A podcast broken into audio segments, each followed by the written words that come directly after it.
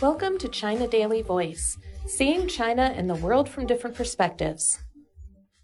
Domestic tourism is projected to rebound during the upcoming Mid Autumn Festival holiday, with short distance trips remaining a popular choice for travelers due to some travel restrictions in areas experiencing COVID 19 outbreaks.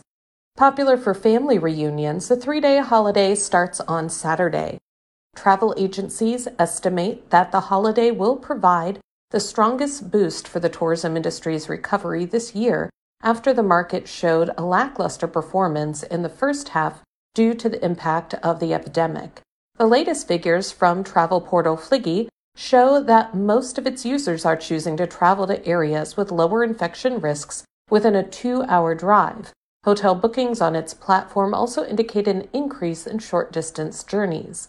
It said that in the week from August 29th to September 4th, reservations for hotels near where its users work or live rose by 1.7 times compared with the previous week, and sales of tickets for attractions in these places increased by 2.3 times from the previous week. To manage any possible outbreaks during the coming holiday, several provinces and regions have updated their COVID 19 prevention and control policies.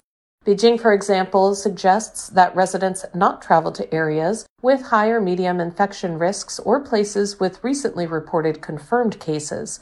Those who plan to travel to Beijing should have a negative nucleic acid test result from within 24 hours and take a nucleic acid test within 72 hours of arriving in the city.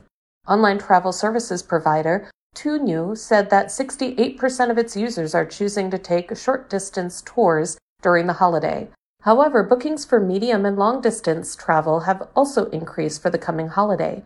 Trip.com Group, an online travel agency, said that as of August 30th, bookings of its tour products for the three day holiday had risen 137% when compared to the Dragon Boat Festival holiday in June.